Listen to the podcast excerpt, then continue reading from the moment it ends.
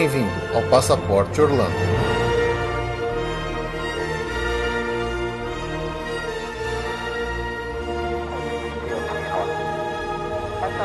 SRO, so you have a range clear launch. and CDR. CDR and entire crew is go. Okay, Scooter, well, look, it's a great day to go fly.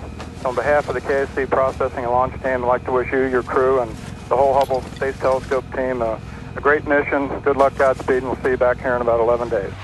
Enjoy the ride, pal. Now suppression water system armed. T minus 10, 9, 8,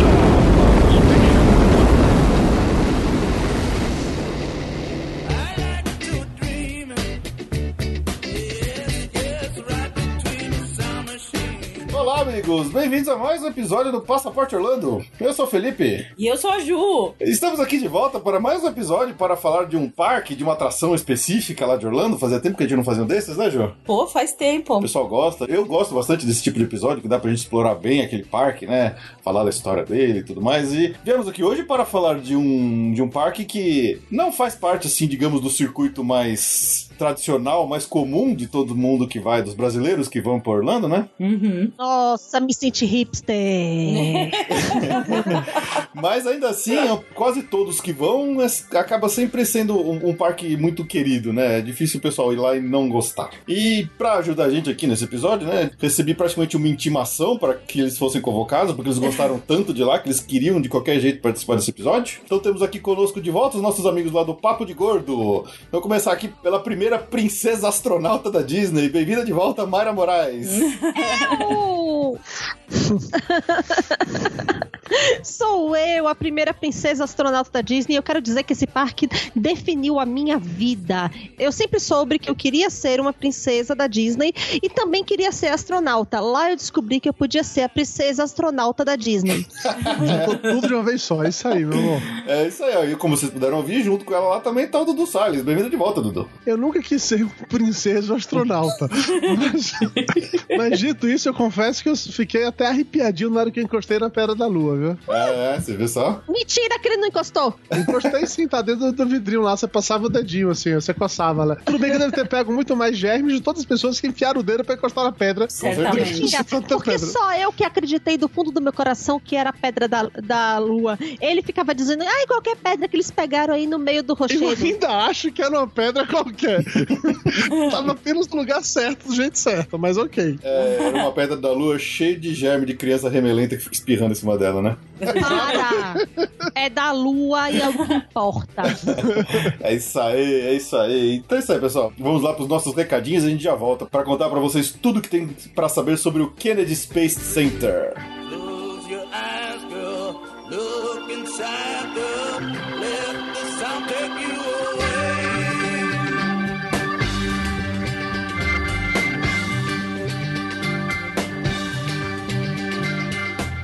Bem, amigos, como sempre, de costume, lembrar vocês para mandar e-mails para a gente no podcast passaporteorlando.com.br para mandar sua história, sua notícia, sua crítica, sua sugestão, o que mais quiserem, certo? Se vocês entrarem também lá no nosso site, passaporteorlando.com.br, vocês vão encontrar lá os links para os nossos parceiros comerciais. Lembrando que sempre que você comprar através dos nossos links lá do nosso site, seja seu chip de celular da EasySim para falar, para usar a internet nas suas viagens no exterior, ou seguro de viagem, ou aluguel de carro, ou qualquer outra coisa mais que estiver lá nos nossos parceiros na seção Compre com a gente no nosso site, você vai estar ajudando aqui o nosso podcast a seguir sempre firme e forte, pagando as contas, né?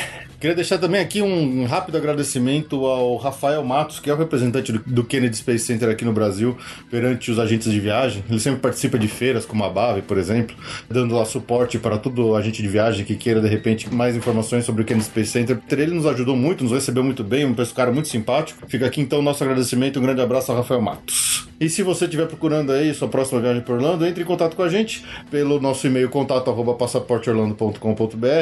No momento a Ju anda um pouco sobrecarregada, mas ela tenta sempre atender a todo mundo. Então, se você por acaso demorar um pouquinho para receber, é, ou manda e-mail de novo pra gente cobrando, ou tem um pouquinho de paciência que uma hora a gente vai te responder, ok? Vamos lá voltar para o nosso episódio. Vamos saber tudo sobre o Kennedy Space Center.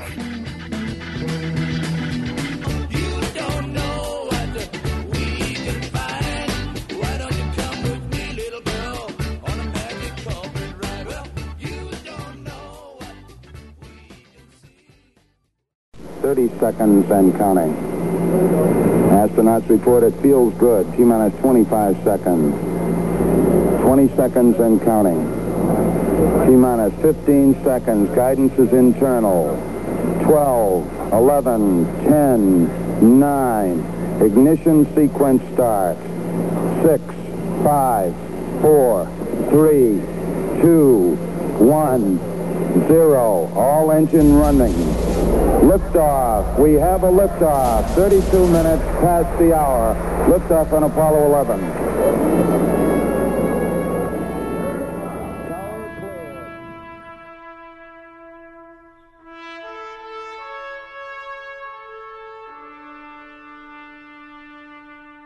Dudu e Mara, em linhas gerais, por que que vocês gostaram tanto da visita de vocês lá no Kennedy Space Center? Em linhas gerais, porque é foda. Nossa, que linhas gerais, né? É, é uma linha bem geral essa, né? É, eu concordo. Eu vou ser bem sincero com você. Eu não tinha muita certeza do que a gente iria encontrar no Kennedy Space Center. Quando a gente tava pesquisando as, as atrações que a gente iria pra lá, pra, pra Disney, pra Disney, né? Pra Orlando, é, o Kennedy Space Center apareceu. Eu não me lembro se alguém em algum momento tinha comentado sobre isso comigo. A gente foi pesquisar. E na hora eu e Mário falou: caralho, que foda. A gente tem de ir lá de qualquer maneira pra, pra conhecer isso. E pra você ter ideia de como a gente foi meio perdido, sem saber o que esperar de lá do Kennedy Space Center, a gente nem sequer participou da única ride que tem de fato lá. A gente sabia que ele existia, a gente não estava muito interessado nisso, a gente foi muito mais pela história mesmo. Eu, particularmente, achei maravilhoso ver ônibus espacial lá pendurado no, no céu, ah, no, no céu o quê? No teto. Achei muito legal pass- passar por todos aqueles modos, aquelas coisas de que, se não foram de fato aquilo que esteve na Lua, pelo menos eram coisas parecidas ou próximas, eram protótipos daquilo, os uniformes e tal. E isso é uma parada que achei muito legal: o lance de que todo mundo que trabalhava lá era velhinho, eram idosos. Não sei se ainda são assim, Felipe, Ju, se estiveram lá agora, mas todo mundo era velhinho, desde o ca- da mulher que dirigia o ônibus fazendo o tour, Verdade. até o cara que era o guia de turismo contando pra gente toda a história que eles Todo mundo era velhinho. Não, É verdade. não era, não era 100% não, tinha Não, vai, bastante. 90, mas é, muito significativo. Era, é, bem significativo. Lembra aquele senhorzinho fazendo uma aula na entrada de uma ride? Muito Sim. senhorzinho. Nossa, queria pôr no potinho, É, assim, sabe? barato. Lá falando, falando, falando. Todo. Não tinha ninguém interessado, tadinho. A motorista do ônibus que a gente foi, porra, velho, sabe. Como é o nome da- da- do filme lá do. Cocum. Não. Não é Cocum. O Ferris Bueller, como é o nome do filme do Ferris Bueller? Esqueci o nome do Curtindo a filme. vida Curtindo- do adoidado. Adoidado. Isso, ela era a cara da motorista de ônibus lá, do, do ônibus escolar. Era exatamente a mesma cara, bicho. Você olhava pra cara dela e você, cara, essa senhora, ela já passou na data de validade há pelo menos uns 20 anos. Eu vou realmente confiar que ela vai dirigir esse ônibus com a gente aqui dentro? Mas ela dirigiu super bem, super de boas, respeitando todas as regras que, que tinham pra respeitar e tal. E o cara que era o guia, né, que tava contando toda a história, ele contou uma, uma parada muito legal, que eu, pelo menos, fiquei tocado de, de, de me emocionar, assim. Que ele foi contando toda a história, que ia passando, tá? Contou todo o processo do- dos ônibus Isso é espaciais. porque ele ia falar em linhas gerais. Ele- Eu já falei em Minas Gerais, foda. Agora eu eu já estou esperando a minha parte. É a minha vez de falar em linhas gerais, mas tudo bem, tô Então, aqui, esperando a minha vez. Eu tô numa linha muito grande, Pacientemente, como uma princesa da Disney de perninha cruzada, esperando. Esse programa não vai prestar. Aí o cara começa a falar sobre o programa espacial, sobre os ônibus espaciais e tal, e ele comenta que o filho dele tinha trabalhado lá no Kennedy Space Center e que ele era um desses mecânicos lá, não lembro se ele era mecânico, se era um dos engenheiros do, do ônibus espacial. E Da que, Atlantis. É, da Atlantis. E que no momento em que o programa foi encerrado, não ia ter mais, foram demitidas muitas pessoas, muitas, inclusive o filho dele. E o filho dele ficou mal pra caralho com isso, assim, de ter ter perdido o emprego, não sei o que e tal. E aí, quando tudo passou e mudou, eles reestruturaram o que era o Kennedy Space Center e virou meio que esse mega tributo. E quando eles penduraram o Atlantis lá no teto, parecendo que tava voando, esse, esse, esse senhor ele insistiu muito pro filho voltar lá pra conhecer. O filho não queria, porque tinha ficado com a reação ruim do lugar, porque tinha ficado chateado que perdeu o emprego e tudo que aconteceu. Mas quando ele chegou lá, que ele entrou naquele mega galpão, viu a Atlantis pendurada, assim, como se estivesse voando, que aí o filho ficou emocionado Cara, com me aquilo. arrepiei até ag- agora, assim. É.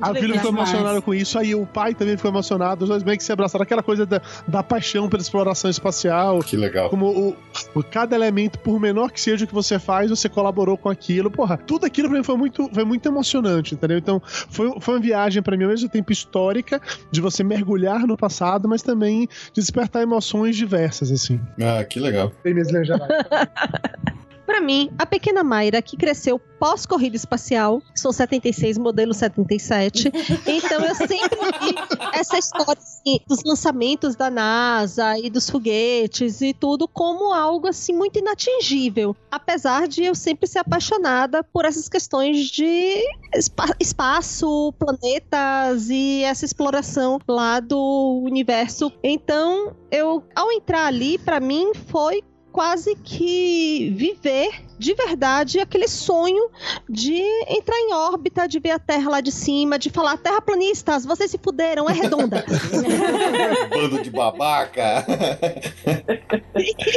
e de, de perceber como que a gente é capaz de fazer coisas grandiosas e maravilhosas e ao mesmo tempo como o ser humano é imbecil de destruir esse mundo que a gente tá vivendo, que é tão bacana da gente ver lá de fora naquele pontinho azul no- lá no fundinho do universo. Nossa. Legal, você viu? Muito Foi bom. bonito. Suas linhas gerais foram realmente bem gerais, Mayra. Parabéns. Seu poder de concisão é maior que o meu. Não, e foi quase uma poesia, foi uma declaração forte. Gostei. Gostei. A gente pode fazer uma citação. Visitar lá foi, foi muito foi emocionante e foi um sonho sendo realizado. Que legal. De tocar naquilo tudo que fez parte da minha infância e que era uma coisa muito distante de mim. Eu morava em Feira de Santana, no interior da Bahia, via os filmes, via os Globo Repórteres e tudo mais que aparecia lá na NASA, e eu falava pra mim mesma assim: que bacana que é tudo isso, e pra mim era muito inatingível. E eu chegar lá e poder tocar, entrar, sentar numa cadeira daquela que um astronauta sentou, ver um, um traje que um astronauta usou, ver a forma como a inteligência humana foi capaz de ir transformando as coisas e evoluindo as coisas para que possibilitasse que as pessoas pudessem sair da órbita da Terra e chegar aonde onde ele quisesse. É muito bacana. E eu queria muito poder ter me inscrito pra missão de Marte só pra ir. missão só de ida. Não precisa Mas voltar, não tem né, problema. eu também não tenho muito apego com isso aqui, né? Com essa humanidade que tá aqui. Então, assim, eu podia ir e só ir curtir a viagem, que pra mim tava ótimo, mas as inscrições estavam encerradas. É. Pena. É. Ah, eu, eu tô bem junto assim com você, viu, Mara? Eu, eu sou eu sou absolutamente apaixonado por astronomia, pela história da, da- da exploração espacial. É, eu consumo isso sempre que eu posso, assim, sabe? Aquele negócio, tá sábado à noite em casa rodando de canal, de repente tá passando um documentário sobre buraco negro, eu paro pra assistir, sabe? É, pô, é Eu sábado à noite, por que você não tá na balada aí, eu não tô mais enchendo a cara, não. Eu prefiro ver um. Ora, um- quando o foguete do SpaceX voltou e botou o carro em órbita, gente, puta que pariu! Porra, é emocionante ver aquilo lá pousando, sabe? É muito legal mesmo. Então, eu, por um, assim, um breve momento da minha vida, pouco antes de eu decidir por ser for por fazer uma faculdade de engenharia, realmente eu quase fui fazer uma faculdade de astronomia, mas eu percebi que eu. eu Precisava comer, eu, né? eu gostava de dinheiro e de comida, então eu precisava. E da Disney. O meu foi mais frustrante ainda, eu percebi que eu sou de humanas. Mas é, eu, sempre, eu sempre gostei, sempre li livros, comprei livros, fui atrás. Então, assim, eu, eu gosto de estudar o assunto, mesmo de uma forma um pouco mais Amadora. simples, assim, sem ficar usando aquele monte de matemática maluca que esses caras fazem. Mas eu adoro ouvir, eu ouço os três, quatro podcasts diferentes só sobre astronomia. Então, pra mim, estar lá realmente é, é- é como você você falou, é meio que uma concretização de toda essa paixão de você. Só de você colocar a mão num foguete ali, sabe? Você fala assim, meu, é real, tudo isso é real, e dá uma emoção diferente. Eu passei, acho que o tempo todo da, da minha vida, da nossa visita lá no ano passado, eu passei com os olhos lacrimejando, porque tudo que eu via me emocionava. Acho que a Ju pode, pode falar melhor do que eu, que ela olhava pra minha cara, eu tava com cara de bobo o tempo todo, olhando pra tudo, sabe? É verdade. Então, realmente, assim, é- essa parte, essa exploração espacial, é, é- é bem como a Mayra falou, é bem que eu penso mesmo. É a, a, digamos, é a epítome do, da evolução humana, sabe? Conseguir fazer o que a gente faz, sabe? Lançar uma sonda pros confins do, do sistema solar, porque depois de 10 anos ela acerta um planeta minúsculo escuro, que é Plutão, lá no fundo, para bater fotos incríveis, é algo inacreditável. E, e a gente fica aqui com um mimizinho de internet brigando se é biscoito ou bolacha. Eu acho uma idiotice sem tamanho.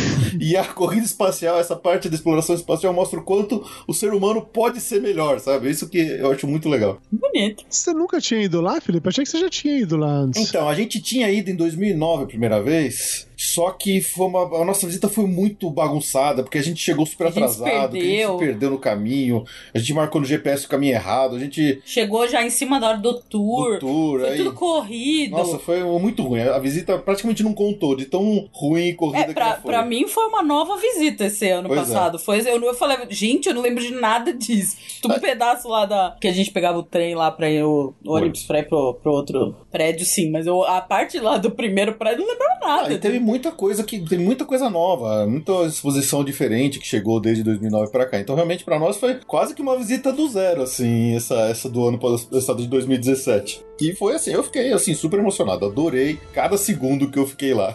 Sabe que é, eu, foram duas coisas que eu gostei muito do, da parada. Uma foi a visita história, como eu já comentei, o lance de ter- a gente ver lá a cápsula lunar. Ah, de novo, provavelmente uma cápsula, não a real, já que a cápsula lunar real ficou lá. Mas enfim, a gente ficar imaginando o tamanho daquelas coisinhas, né? toda aquela discussão sobre a capacidade de processamento de- da- do foguete que levou o homem à lua é menor do que o que eu tenho no meu celular hoje em dia e tal. Cara, isso é foda. É, é muito louco você pensar como esses caras, eles não tinham um pingo de juízo na cabeça. É. pra entrar na porra de um míssil, né? É. E, e subir desse jeito, sem motivo, sem, sei lá, nenhuma lógica dessa. E aí eu lembro que uma dessas coisas antigas assim, que me chamou a atenção foi o lance do, do plano de fuga se tudo desse, desse merda. Que na frente daquele prédio grandão lá, né, que é onde eles constroem os foguetes, tem, não sei se ainda tem hoje, mas quando a gente foi lá em 2015 tinha, era tipo um tanque um tanque é, verde e tal, que explicava que aquele tanque dali ele era o plano de contingência se tudo mais desse ruim. Que o que acontece é que eles não podem considerar, né, no momento de lançar um foguete, eles não podem considerar que se tudo der merda que todo mundo morreu. Eles têm que ter pelo menos a sugestão de um plano de contingência. Então, que embaixo de onde lança os foguetes tinha um tanque desse, ficava lá paradinho, e que se no momento lá do lançamento, se desse alguma, alguma merda, que os astronautas teriam X segundos para conseguir sair do foguete, correr até esse tanque, e aí com esse tanque sair da área, e que- com isso eles teriam uma chance, sei lá, de 1% de sobrevivência. Aí você olha e fala assim, ha, ha, ha. Aí, aí você imagina os astronautas, no, no momento que deu merda, tendo X segundos pra correr com aquelas trajes espaciais absurdos, saírem do foguete, pelo lado de fora, descerem a porra de, uma, de um escada escorregador, enfim, entrarem em um tanque com a abertura apertada, fechar o negócio, ligar o tanque e sair com a porra do tanque enquanto tá lá, porra, o foguete estacionado do seu lado, explodindo tudo. Eles não iriam sobreviver nunca, não há nenhuma possibilidade disso, mas eles tinham que ter essa possibilidade de. Mas deixa a Ju falar em linhas gerais, em linhas gerais a parte dela, É gente. verdade, desculpa, gente, eu tô empolgado, perdão. Você Fala, Ju, das é suas linhas gerais. Olha, minhas linhas gerais, eu, eu- Não, é que é, muito legal, vocês estão mais encantados. A minha, eu, eu sou mais assim, uma visão mais af- ah, leiga, digamos assim, dessa, desse fascínio todo. Mas lá é um lugar muito impressionante. Eu, eu fico muito impressionada. Eu não, não acompanho quanto, tanto quanto o Fê. O Fê desanda a falar de, de espaço e NASA e é, ficar horas falando. Eu não, não, não tenho esse apego, mas lá a gente se sente. É, é impressionante, assim. É, em linhas gerais, né? Como uma pessoa não tão fascinada por isso. Não é um parque de diversão a lá Magic Kingdom. Mas é muito interessante. Não é montanha russa, né? Não, não é. Não vá pra lá esperando É, montanha russa. Eu acho que isso também tem que deixar claro, porque o, o, o deslumbramento de quem eh, gosta muito, lá, assim, não tem ride, tem um. E parece o Star Tours, é, né? Mas não muda o fato de que é muito interessante. E que a gente realmente fica eu, eu me transportei para aquelas situações. Ah, eu lembro de uma situação que a gente vê lá onde que eles dormem, né? Uma, uma exposição de onde que os, os astronautas dormem, que é num colchão amarrado, preso com velcro. Uhum. Sim. E, e- e o banheiro? E o banheiro, com a banheiro. câmera, com o X. Fala assim, mas. Escuta, Gente, mira aqui, né? mira. E sem gravidade, você fica imaginando, né? O cocô saindo e Exatamente. Não, isso que eu Tem que, gostava. tem que assim, cortar, né? Porque É, isso que eu achava legal quando a, a, a Ju, acho que ela, como ela não tem essa, digamos. Curiosidade sobre o assunto, aproximação Não, com o é. assunto, é, quando eu mostrava pra ela uma coisa, eu perguntava assim pra ela uma coisa assim, e aí, como é que você acha que eles vão no banheiro? Aí eu vi o xizinho na cara dela, ela começou a pensar. E aí que a gente ia lá, via naquela exposição o banheiro, e falou assim, tá, como é que o cocô vai pra baixo? e aí que ela começou a ficar interessada no assunto, perceber melhor. aí você fica imaginando a coisa fazendo. É, Não, é muito. Então lá é muito interessante. Realmente leva. A tua cabeça vai pra um lugar que, no meu caso, nunca. É difícil estar nesse tipo de pensamento. Lá você. Você fica me imaginando. E essa coisa que o, que o Dudu falou de. Esses caras eram malucos. Sabe? Isso é de coisa de louco. O que, que é isso? Assim, é. Imagina. Continuam sendo, né? Eu, pra mim, avião já é um milagre, sabe? Imagina. imagina, eu, assim, pisou na lua. Na lua. Come on, vai. Na lua. E, putz, se for mesmo, parece, né? Diz, Parece? tudo indica. E tem umas coisas que você fala assim, gente, isso aí é papel alumínio. Tem. Cara, eu uso isso aqui na minha cozinha Pra embalar forno, o né? frango. Não. Você não vai me dizer que você usa isso aqui pra poder fazer alguma coisa pra sobreviver no espaço, né? Exatamente. É, é- é muito impressionante. Eu acho isso. A gente se transporta pra uma, um assunto, um tema que é muito maravilhoso, muito encantador, é fascinante, mas com essa ressalva. Não espere o Magic Kingdom 2, né? É, não espere isso, não espere o Tom Hanks lá falando Houston, we have a problem, porque É. não é isso. É. Se bem que eu- a gente lembra, eu acho que eu assisti Apolo 13 mil vezes. Adoro. E lá você. toda hora você lembra do. Aliás, eu falei pro Sim. Fê, né? Se eu, eu- quando a gente tava saindo de lá, eu falei, nossa, se houve mais uma sessão de lançamento de foguete com falatório e contagem regressiva, acho que eu, eu vou ter um chilique. That's one small step for man, one giant leap for mankind. Cara, eu fiquei muito puta. Assim, a minha grande frustração da minha ida lá é porque foi tudo bem esquematizado. Era no dia exato do lançamento. A gente chegou lá, era o tempo todo contagem regressiva. Faltam três horas, faltam duas horas, não sei o quê. Todo e mais mundo do que no isso, tal. A cada contagem regressiva dessa dava um update do, do clima, sabe? Tipo assim, olha, o vento agora tá assim, chuva não sei aonde, é, por enquanto o lançamento is a go. E era com o porra da contagem regressiva o tempo todo. E aí, o tempo todo você naquela expectativa. Então, assim, você já chega com expectativa. Eu cheguei com expectativa de mais de três meses, porque tava lá. Eu comprei o ingresso no dia do lançamento. Eu queria ver a porra do lançamento. Era um sonho de criança ver o, o lançamento. Tá Daí certo que a gente que- viu o lançamento bem de longe, vamos destacar isso, Não tá? teve, foi cancelado. Não, eu sei, mas assim, o local que a gente vê é muito longe, a gente não fica do Bem, lado mas da eu ia estar parada. lá. Eu ia estar lá, eu ia ver. Oh, que pena. Você sentia a E terra aí- tremendo, né, meu É, amor? não ia, né? Mas tudo bem. Eu ia ver a fumacinha. Mas aí, assim, faltam três horas, faltam duas horas, faltam uma hora, faltam 40 minutos. Corram todos, peguem seus lugares, porque vai começar. Faltando 15 minutos, cancelado. Ai. Não. E aí tem um filho da puta do lado, assim, ai, eu vim de longe, eu vim de Connecticut para ver esse lançamento. Eu falo, pois eu vim do Brasil, seu filho da puta. É, não, aí o comentário dele foi assim: Ah, vocês são de outro estado também? Snack do caralho, eu gente é de outro país, de outro. quase que de outro continente, porra. Mas enfim. Mas, mas foi, foi legal, apesar disso. É que realmente, no momento que é o lançamento, a expectativa foi aumentando pra gente assistir. Imagino. Uma coisa que, re- reforçando o que a Ju comentou, ele não é um parque, é fato. Ele tá muito mais pra ser um museu que É. tem É atrações. um museu hardcore, né? É um museu extreme. É, pronto, Felipe, isso aí é o Museu Hardcore, o Museu From Hell, é isso aí. e eu acho que, especificamente pro Kennedy Space Center, o domínio da língua inglesa É importantíssimo. é impo- Sim. se não for fundamental, é importantíssimo. Sim. Eu não vou dizer que é fundamental, porque no tour do ônibus tem uma possibilidade lá que você coloca fone de ouvido e toda a narração que tá rolando ali do videozinho vem em português. A gente não ativou isso, a gente ah, sabia que tinha essa possibilidade. A gente ficou realmente assistindo lá enquanto o tiozinho contava a história. Então, pro tour do ônibus, você conseguiria com tudo em português de boas. Mas É, por mas essas você coisas não ia, não. você ia pegar uma gravação que tá programada pra Sim. iniciar cada ponto que ele parasse. Mas Isso. você ia pe- você não vai pegar as histórias que as pessoas contam. Exatamente isso. Até porque o, tio- o- o tiozinho do ônibus lá, ele, ele, ele conta mais coisa, ele fala coisa pessoal, ele fala o nome dos, dos crocodilos que estão ali na beirada do, do- da estradinha, né? Ele fala, ó, ali tem um ninho de águia, ali tem não sei o que, ele vai, ele vai conta a história, ah, porque em 1940, e, é, quando a primeira vez que chegou aqui, alguém, quer dizer, ele- ele vai contando histórias que não estão ali no roteiro normal, né? Isso que é bem legal. Aí você perde, se você realmente não tem o domínio da língua É inglesa. porque tem um momento que eu acho que não tem muito mais o que contar, né? Porque se o ônibus tá passando no meio do nada e até chegar num outro ponto pra ele falar alguma coisa, vai ficar fazendo comentário sobre o nada, né? Fala assim, ah, Pois é, exatamente. tá vendo aquela planta ali? Então, ela é verde. Legal, Foi né? ali que eu fiz meu primeiro xixi na NASA.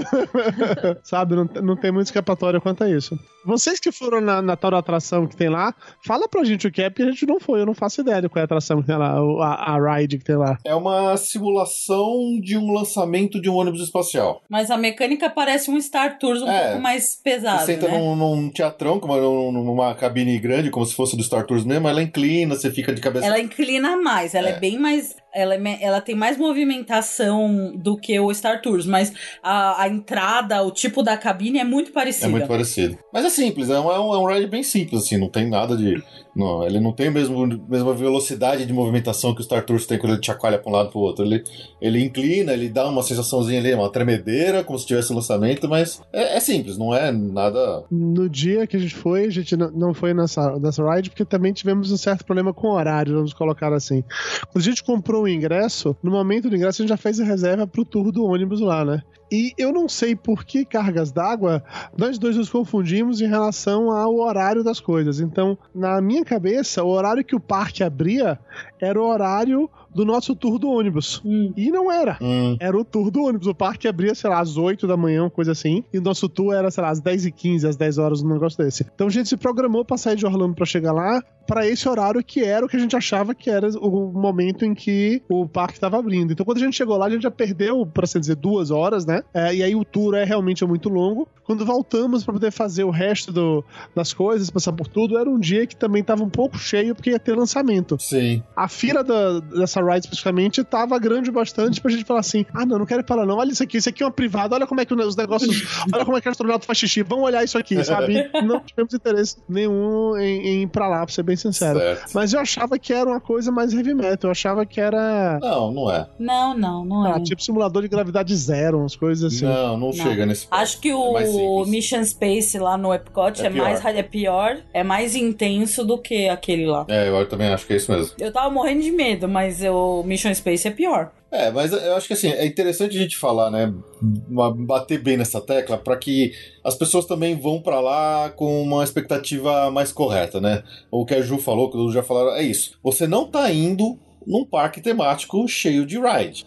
É um, quase um museuzão a céu aberto mesmo, onde você tem muita coisa expositiva, você tem muito texto para ler, plaquinha, nome de astronauta, nome de nave, é, explicação de como o astronauta dorme, aquelas a- a- habitats de astronauta cheio de velcro para o cara colar Uhum. né, caneta, o, o- o livro, o que mais, pra não sair voando. Então, assim, é um ambiente muito expositivo. E Isso- as, e as simulações de lançamento, tem muita coisa. As histórias das missões, me impressiona, me me impressiona bastante aquelas missões que deu errado, né? Que tipo, duas, né? É, impressiona. Então, mas mo- momento Mayra babaca. Momento Mayra babaca. Lá vem. Não, mas é sério, assim, eu não levaria minha mãe e nem minhas irmãs. É, exatamente. É, eu não levaria minha mãe, não. Elas não teriam o menor interesse nisso. Sim, é, é- é até por isso que eu tô falando, que as pessoas têm que ter a expectativa correta quando estiverem de repente indo pra lá. Por isso que, ah, tô indo uma família com 10 crianças com menos de 10 anos. Pô, eu, eu certamente. Não, é o lugar que eu levaria. a Não sei que alguma criança seja muito apaixonada pelo assunto, entendeu?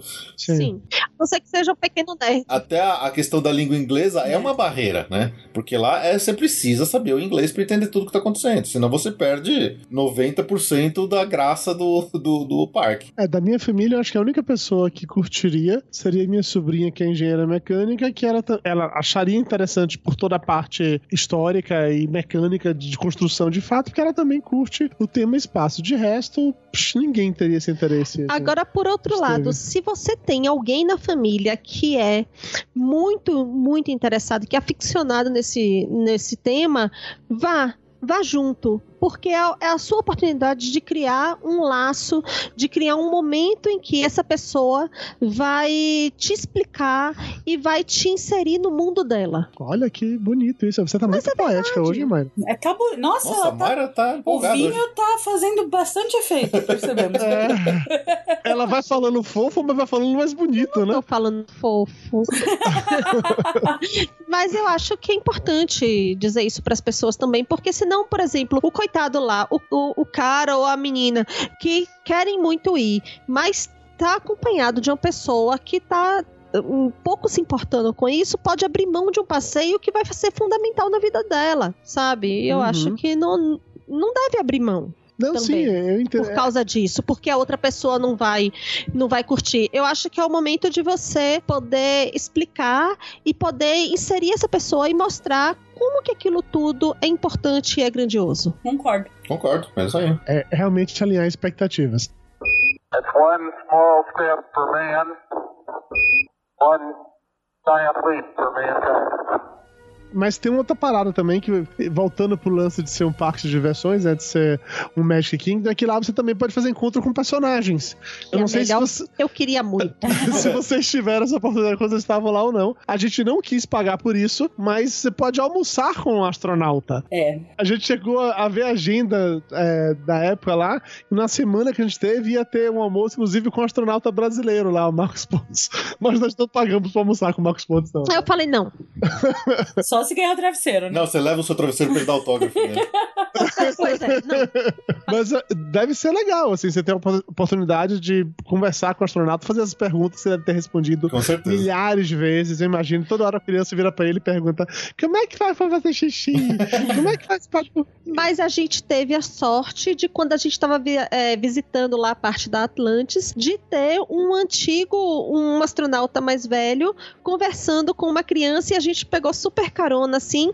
E ele. Porque tem um momento em lá que você pode pegar no manche e aí tentar controlar num, num simuladorzinho lá de voo como é que você faria pra posar. Ah, é verdade, como se fosse aí? videogames, é verdade. Nossa, impossível isso. Ele conseguiu resumir. Eh, O cara era um piloto e ele era responsável exatamente por posar aquelas, aqueles ônibus espaciais malucos lá, né? E aí ele falando, gente, vocês estão achando que é como se dirigir um avião? Não é. O cara acabou dominando, né, a visita. E aí ele falou. Ele deu a expressão clara do que, que é dirigir um ônibus espacial. É você posar tijolo numa pista de pouso. Você não tem dirigibilidade nenhuma. Você simplesmente cai lá. Isso, isso é a frase do filme Cowboys do Espaço, do, com o Clint Eastwood, se eu não me engano, né? É, é, essa fra- é uma frase bem famosa. Toda vez que alguém fala da, da manobrabilidade né, do, do, do ônibus espacial, que ele era terrível de pilotar e que realmente era a mesma coisa que você tentar pousar um tijolo. E é, é foda a gente parar pra pensar na como ele era ruim de manobrar, contrastando com a velocidade disso. Num desses documentários, Felipe, que passou de madrugada, que a gente fica parado pra assistir, teve um que falava sobre o programa espacial lá, dos ônibus espaciais. Cara, que era assim: o ônibus ele entrava na, na atmosfera por cima da Austrália, mais ou menos, e em 50 minutos ele já tava sobrevoando os Estados Unidos. É. Era a velocidade que ele vinha. Da costa oeste pra, pra costa leste era tipo assim, 5 minutos. Passou, passou por Los Angeles e falou: "Olha, tá chegando, tá chegando, tá chegando, porque já tava chegando na Flórida na sequência, entendeu? E os caras terem que vir zigue-zague pra poder perder a, a velocidade é muito. É, muito é, um- é um negócio inacreditável, de fato. That's one small step for man, one giant leap for mankind. Bom, depois de toda essa nossa enorme introdução falando como é divertido ir pra lá, né?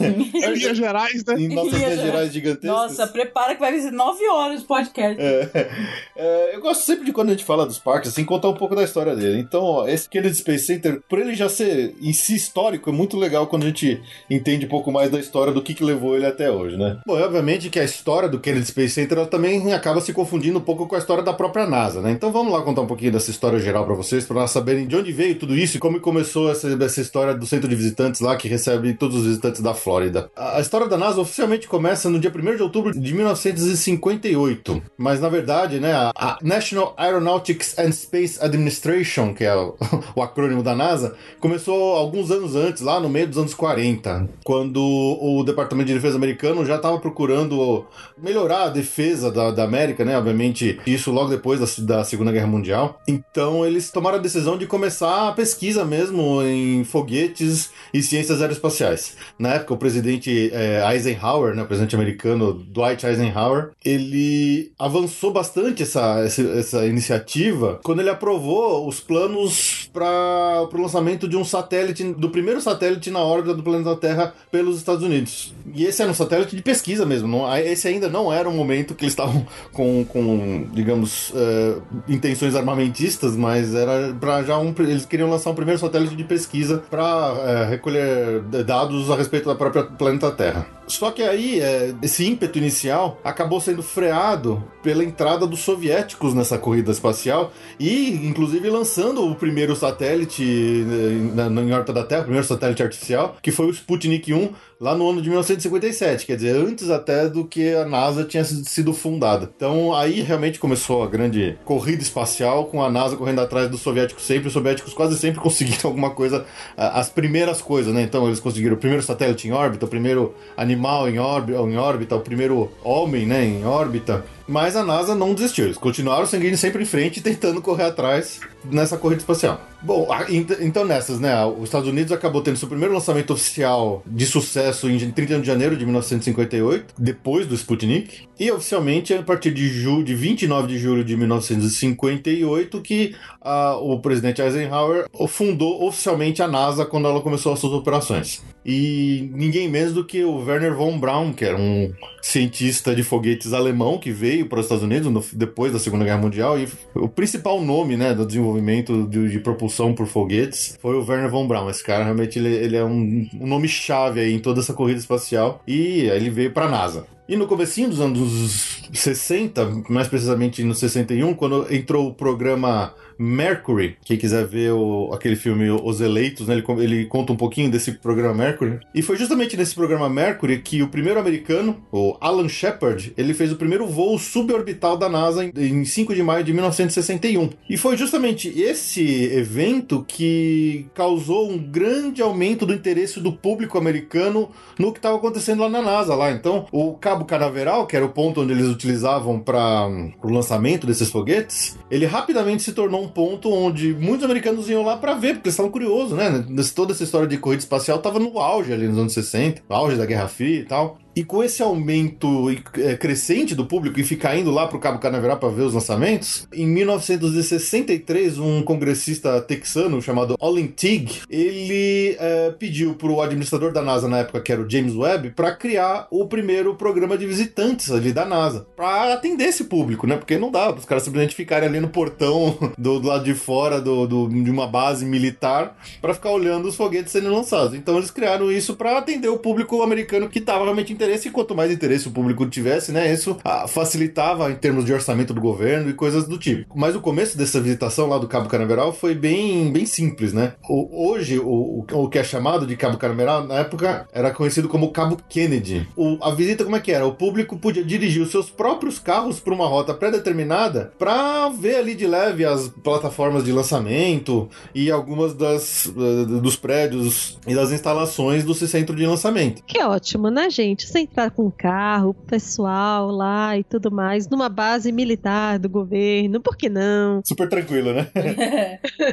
e mesmo sendo muito limitante, né? Eles só tinham que. eh, Eles só podiam visitar da uma até as quatro da tarde, por exemplo, aos domingos. eh, esse tour se provou imensamente popular e mais de 100 mil visitantes foram lá durante os anos de 63 e 64. Então, ali do lado, né? Porque o, o, o centro de lançamento é, é um pouco. fica um pouco afastado do centro de visitantes do Kennedy Space Center. É porque é importante destacar uma parada, né? Que o Kennedy Space Center, ele é enorme. A gente vê um pedacinho só, mas ele é muito grande. Ele começa com a área que, inclusive, é fora do Kennedy Space Center, que é o Hall of Fame lá dos astronautas. Aí depois ele te leva até o centro de visita, de fato, onde tem algumas coisas. Aí quando você faz o tour no ônibus, que ele- você vai lá para os outros caminhos, ele te leva em um outro ponto, que é onde tem lá o foguete, os foguetes da Lua, não sei o que e tal.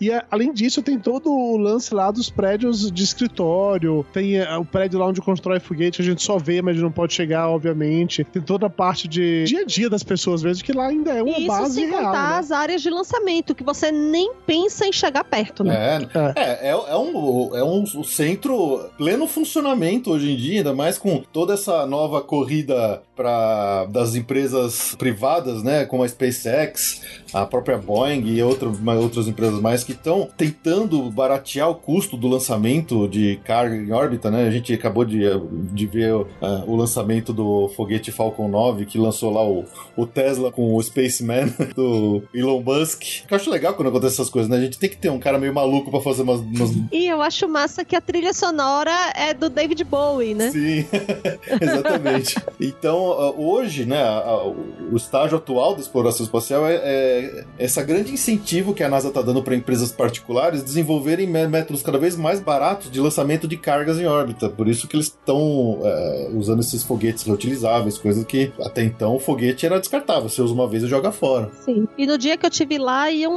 era exatamente um desses foguetes de carga. Era pra levar suprimentos pra estação espacial. Muito legal. É. O, o, o Kennedy Space Center, provavelmente dito, que ele fica até numa ilha um pouquinho mais afastado, ele recebeu o status oficial de Centro Espacial em 62. Ele ganhou esse nome, Kennedy Space Center, em novembro de 1963, logo após o assassinato do presidente Kennedy, famoso pelas teorias da conspiração. e aí, em janeiro de 65, eles expandiram esse tour, saindo de simplesmente um, drive-thru de carro para áreas diferentes, prédios, onde tinham mais exposições e coisas do tipo. E aí realmente foi criado para valer o que se tornou hoje o Kennedy Space Center, o centro de visitantes do Kennedy Space Center. Bom, e conforme os anos foram passando, durante essa corrida espacial, o centro de visitantes lá se tornou mais cada vez mais popular e mais e mais popular, trazendo, atraindo cada vez mais visitantes. E em 1967 eles aumentaram muito mais a área do centro de visitantes, construindo mais eh, espaços de exposição de objetos que foram utilizados no- nos programas Mercury, Gemini e Apollo, eh, além de dois teatros e tudo mais. E finalmente construíram restaurantes, lojas de souvenir e coisa do tipo, porque precisa ter, né? E aí, com- conforme foi se aproximando da- do objetivo, né? Porque o programa Apollo foi seguindo em frente. Então, no Apollo 8 foi a primeira vez que, ele- que uma nave tripulada circundou a Lua. Eles orbitaram, viram que lá do lado oculto da Lua tinha uma estação de mineração alienígena, voltaram e falaram: deu ruim, vamos, esquece isso, chama o Kubrick aí pra gente fazer de conta que posou. Essa é, a versão da Mayra. Essa é a versão tá? da Mayra. Passaporte Orlando não, não, Não adoça essa, essa versão, oficialmente. A linha editorial do Passaporte Orlando não corrobora com a visão da Mayra do- da história. Gente, eu, eu consumo conteúdo sobre a questão, a corrida espacial, sobre espaço e tudo mais, e também teorias da conspiração, né? Porque É fa- justo. faz parte. Lógico, ali- Lógico. alienígenas do passado, né? Afinal de contas, aliens. Alien. Todo mundo sabe que aliens. aliens. E então, quer dizer, estavam cada vez mais próximos do grande objetivo deles, que era pousar na Lua. Então, logo depois da- desse voo da Apollo 8, em, mil- em dez- em 24 de dezembro de 1968, mais de 10 mil visitantes chegaram de uma vez só ali no centro, que, que matou completamente toda a capacidade deles de atenderem pessoas. E aí eles. Isso acabou aprovando mais, mais expansão ainda, para aumentar ainda mais o, o, o centro de visitantes, incluindo o hall histórico, entre outras coisas mais. Obviamente, em 1969, né, no ano que a, o, o homem pousou na Lua, o centro de visitantes se tornou um dos principais destinos de turistas na Flórida. Ele só fica, ele ficou em segundo lugar, só perdendo pro Busch Gardens lá de Tampa. Quer dizer, o pessoal ainda preferia ir nas montanhas russas de Tampa do que ver lá o, o, o centro espacial da NASA. Mas avançando um pouco no tempo, lá por volta de 1995, o centro acabou se tornando um grande museu de objeto velho, parado, enferrujado, que ele não estava sendo muito bem cuidado, né? Na época esse, esse- o centro ainda era financiado pelo dinheiro público. Ah, o governo americano acabou cortando os, os fundos do, desse centro de visitantes. Então, por exemplo, o próprio foguete que era para ser o Apollo 18, que é o fo- o foguete Satur- Saturno 5, que hoje está exposto lá no, dentro daquele galpãozão bonito lá no, no Kennedy Space Center, ele estava jogado do lado de fora, no gramado, enferrujando, sabe? Então, tava um negócio meio feio. Mas durante essa época, entre 95 e 2007, uma combinação de investidores de iniciativa privada começaram a colocar dinheiro lá para realmente melhorar, a, reconstruir esse programa de visitantes e criar um centro de verdade de visitantes legal que honrasse todo o histórico da NASA e da corrida espacial. Então hoje eles têm orgulho, né, de quando você vai lá, eles têm orgulho de dizer que nenhum dinheiro do contribuinte americano é gasto lá, tudo vem de fora, vem do próprio do dinheiro dos próprios ingressos do- dos visitantes ou da, da, da iniciativa privada. E mas o legal é que não é um ingresso caro, né? É um ingresso comparado com os outros parques de Orlando, ele, Ah, ele é super pra ser, né, um caríssimo, que acho que aí ia afastar mesmo o pessoal. Pode ser, pode ser. Porque com ele tem esse caráter educativo, né? Então tem que ser um. Vai, melhorzinho o valor, né? É, pois é. E conforme os anos foram passando, né, depois desse ano de 2007 e tudo mais, o, o centro só expandiu, só ganhou mais exposições, mais objetos, mais eh, atenção e cuidado pro Kennedy Space Center que a gente tem hoje lá, nesse grande e incrível museu homenagem a toda essa história do homem na corrida espacial. That's one small step for man, one giant leap for mankind.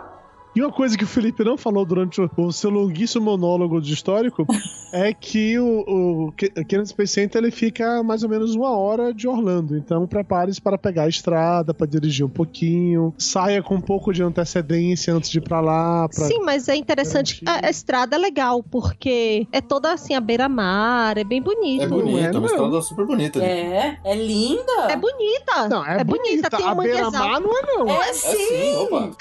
Eu vi golfinho. Ah, então o Waze me mandou no caminho muito escroto, porque quando gente Peraí, eu foi... fui no mesmo caminho que você. Mas vocês não foram juntos? O que, que aconteceu?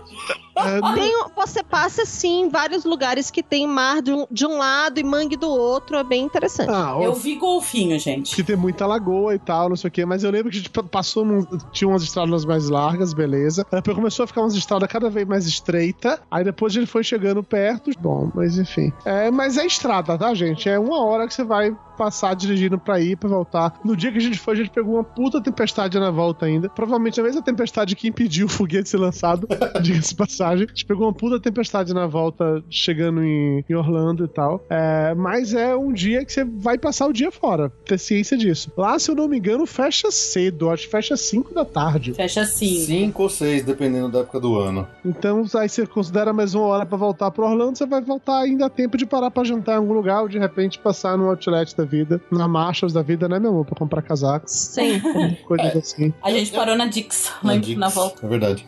Eu já ouvi gente falando que é um programa de meio-dia, que você pode ir lá em só uma parte do dia, depois usar outra metade do Não. dia pra alguma coisa. Não, não. Eu, eu não Besteira. aconselho, eu acho besteira, eu acho que isso vai te forçar a correr demais e não aproveitar direito as coisas que tem lá. Então, quando realmente você estiver planejando ir pra lá, planeja o dia inteiro, gasta o tempo todo, chega cedo na hora que abre, fica até o final a hora de fechar, porque vale a pena. Exatamente. Chega lá e senta em todas as cadeiras de astronauta que tiver, pega em tudo quanto for coisa, assim, tira risquinho lá do- da tinta do ônibus espacial, faz de tudo. É bom.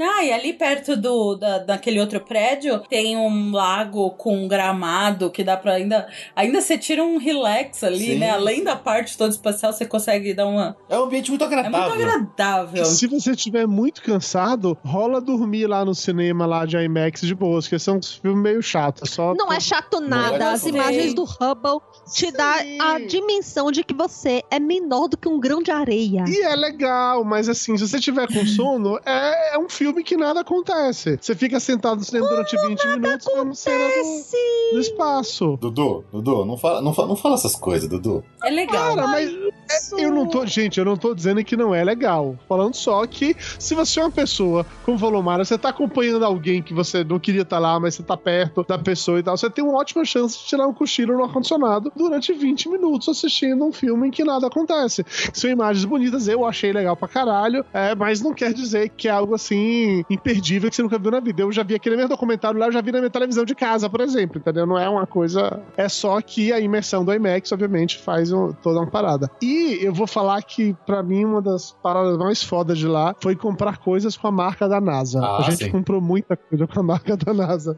Eu queria Nossa. comprar mais, eu também comprei e eu queria comprar muito mais. É. Não dá vontade de comprar todas aquelas comidinhas lá desidratadas só pra saber o quanto que é ruim. Eu comprei luvas de forno de astronauta pra mim. A gente comprou, eu comprei, obviamente, a camiseta básica da NASA. é, A Mayra comprou a camiseta, comprou um, como é o nome, um moletom também da NASA. A gente comprou um monte de lembrancinha idiota pra dar de presente pros outros. Foram compradas daí com, com elementos espaciais. Agora eu fiquei realmente com vontade de, comp- de comprar a parada das comidas de astronauta lá. Não tive coragem, não, porque achei muito caro pagar por aquilo. Mas fiquei com vontade, eu fiquei. É, você vai pagar por uma coisa que você sabe que é ruim, né? Mas. É mais- é mais pela curiosidade mórbida. É. Sim, isso.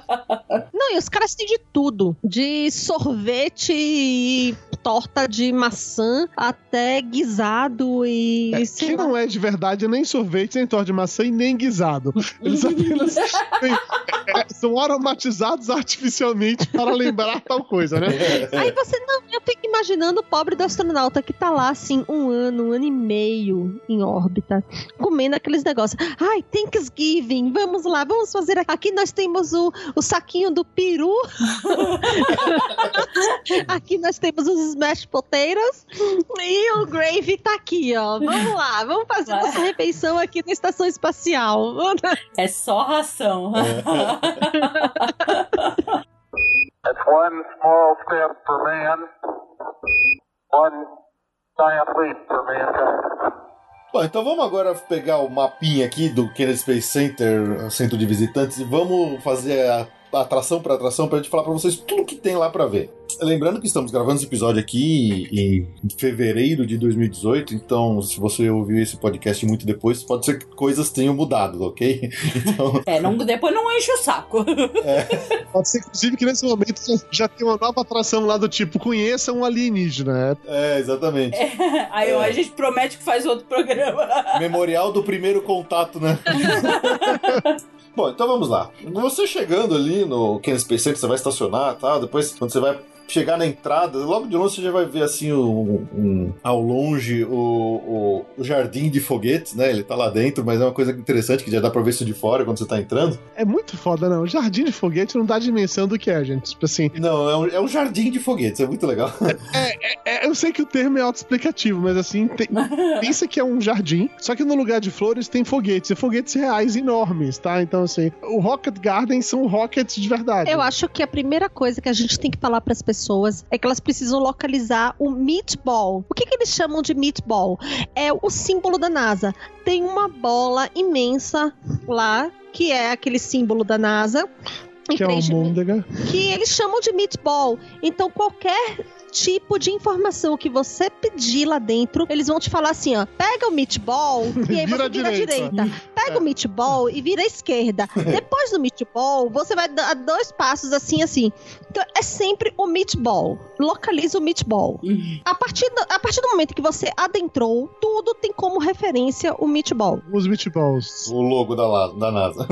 Isso. É, você entrando logo de cara, cara, assim, antes até de passar pelas catracas, você tem um belo de um memorialzão bonito que tem um meatball gigante ali da, da, NASA, todo em 3D.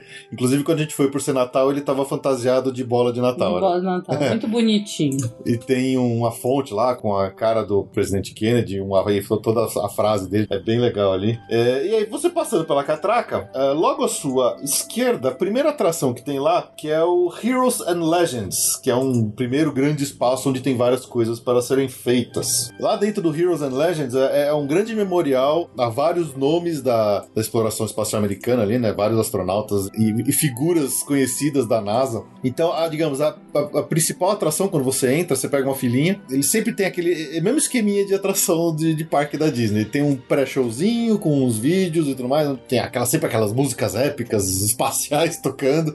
Aparece um videozinho de um, de um personagem aqui, outro ali e tal. E aí, quando você entra efetivamente dentro do, do ambiente onde seria um teatro, é outra coisa que tem muito lá, né, Ju? Que são teatros com telas 3D, mas onde você fica de pé assistindo. É. E esse tem um desses. Então você tem uma puta telona gigante, assim, meio curva, é engraçado. E, e fica todo mundo ah, em vários andares, assim, vários degraus, de pé, segurando assim no, no corrimão. Você põe o óculos 3D pra, pra ver aquela. as imagens que eles vão passar lá. Aí fazem alusão ao Alan Shepard, o John Glenn, entre outros astronautas históricos. Então esse é, é é, digamos, é a entrada. Então você vai assistir isso, vai ver esse, esse videozinho na tela 3D. E quando você sai, tem ali todo um ambiente legal, assim, que é um grande memorial aos astronautas e outras pessoas que trabalharam no programa espacial, é, mecânicos, engenheiros, é, controladores de, de voo. Que, então tem um- é um grande mural, assim, com as fotos de todos os astronautas e tal. Tem uma estátua de bronze gigante do, do, do Alan Shepard. E tem toda uma parte é, interativa com um painelzão em, num cilindro, né? Onde você pode ir lá e, e interagir com ele para escolher outro- um- algum astronauta ali da- do Hall da Fama, né? do- dos, dos astronautas para aparecer no telão. Você pode depois tirar uma selfie com ele, né, Ju? É. Eu tirei. É aquele momento nerd, né? Que você chega assim, ai meu Deus, eu estudei esse cara a vida inteira, eu queria ser que nem ele quando era criança, agora eu vou lá tirar uma foto com ele. É. Exatamente. Mas ele é, é- é um grande memorial, um grande homenagem aos heróis que, da, da da exploração espacial. Tanto os pioneiros, aqueles caras malucos do programa Mercury, que realmente sentavam a bunda na ponta de um foguete que podia explodir a qualquer momento, quanto Uhum. é, os astronautas mais recentes, aqueles até que morreram nos acidentes da Challenger, da Columbia, entre outros mais, né? Então é bem legal. Já é o primeiro momento, assim, que quando a gente entrou, foi a primeira coisa que foi, eu já fiquei todo emocionado logo de cara. E logo atrás dele tá o Rocket Garden, que realmente é uma plantação, é um grande jardim de foguetes. Uma plantação de Uma foguete é plantação de ótima, né? foguetes. Eles são irrigados ali, eles crescem, eles florescem. E aí que é legal de você ver a história, né, da- do desenvolvimento do- dos foguetes pela NASA, porque você vai vendo aumentando o tamanho, da, aumentando a potência deles. Eles têm lá o- por nome de, de missão, É exatamente aí. exatamente, né? Então você vai vendo o nome deles e tal, e vai aumentando o, o tamanho do foguete, até você vai ver um treco gigante que tem lá no fundo que você não acredita que é tão grande aquele treco. É quando a, a ficha começa a cair pra você. Que você achava, você via aquilo tudo na televisão e você achava aquilo tudo assim. Você não tinha dimensão. Você começa a colocar escala nas coisas que você tinha na sua imaginação. Verdade. E aí você começa a ver assim, cara, assim, os caras entraram nisso aí. Os caras foram nisso aí. O cara teve coragem de entrar num negócio desse lá e se mandar pro espaço sem saber se ia voltar. Eu não entraria num negócio desse, nem de brincadeira, nem pra levantar um metro do chão. Quem dirá entrar em órbita num negócio desse? Não, e a quantidade de vezes que eles testaram o foguete deu errado, né? Até um que desse finalmente Pois certo. é. Mas aí você vai vendo assim, dá pra você ver não só o crescimento da engenharia eh, que tá envolvida em tudo aquilo ali, como também como que o, o sonho de colonizar o espaço também foi crescendo junto. Que você vê que eh, a tecnologia vai acrescentando coisas, as coisas vão aumentando de tamanho, ma- e, e as- essa sofisticação da, da tecnologia vai impulsionando também o sonho das pessoas de irem ao espaço. E é, isso é muito bacana. That's one small step for man, one giant leap for mankind. Bom, e logo ali em frente do, do, Ro- do Rocket Garden, tem toda uma área onde você vai ter ali a parte mais gastronômica do, do Kennedy Space Center.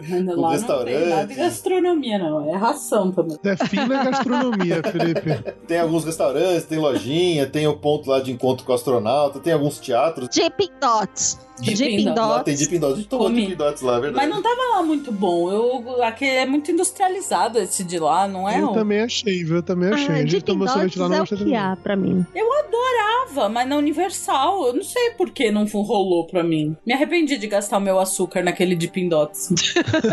Gastar o meu açúcar tá É, ótimo. diabético tem cota, né? Se fosse ah, gastar meu açúcar aqui, não posso gastar em outro lugar, né?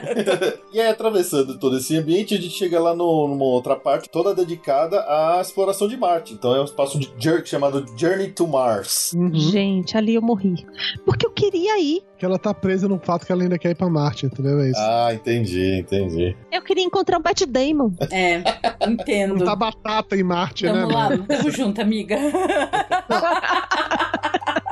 Uma coisa que eu achei legal disso é que esse lado dedicado a Marte, ele é, vamos colocar assim, um protótipo de ideias que eles tiveram de como seria a colonização em Marte. Algumas coisas que eles já de fato podem fazer, outras que eles não têm condições de fazer ainda, mas que eles vislumbram essa possibilidade. Então é bem interessante, desde os veículos aos habitats, realmente, né? As casinhas, por assim dizer, onde eles ficariam. É, é bem foda isso. Você imaginar que os caras já estão pensando em como resolver esses problemas para tornar isso tudo viável. Os caras nem sabem como é que vão chegar lá. Mas eles já estão pensando em como vão viver lá. É. Ah, mas lá não, não era só de protótipos de futuro. Tinha muita coisa lá à disposição de coisas que eles já fizeram. Por exemplo, Sim. uma coisa que me impressionou muito foi quando eu vi as três sondas que tinham lá, que, que foram pra Marte mesmo, né? Quer dizer, não, não, não são as próprias, são as réplicas. Então você vê a primeira Pathfinder, aquela pequenininha, inclusive que aparece lá no, no filme do Perdido em Marte, que o Matt Damon pega ela. E aí tem uma segunda, que se não me engano é a Opportun a, a Sojourner. Aí tem a terceira que é Opportunity. E cara, é, é assim, a diferença de um bugzinho de carro de controle pra um praticamente tipo um Fusca. É um negócio enorme. Então,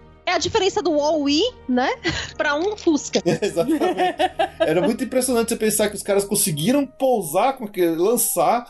Pousar com aquele monstro enorme, que é um puta de um laboratório móvel, pra ir ficar fazendo ciência em outro planeta, sabe? É muito legal isso. Exatamente. O que eu fico. O que pira a minha cabeça é você pensar que aquelas coisas ali fazem ciência. É. Exatamente. Então, quer dizer, você tem aquele baita bem treco enorme que tem que chegar lá. Tem que pousar sem se espatifar no planeta. É, aí ele tem lá milhares de sensores, tem uma broquinha pra furar, pra te- recolher uma amostra de solo e ficar mandando informação de volta. Quer dizer, a, a engenharia desse negócio é linda. É, é- é- é- realmente é linda, assim.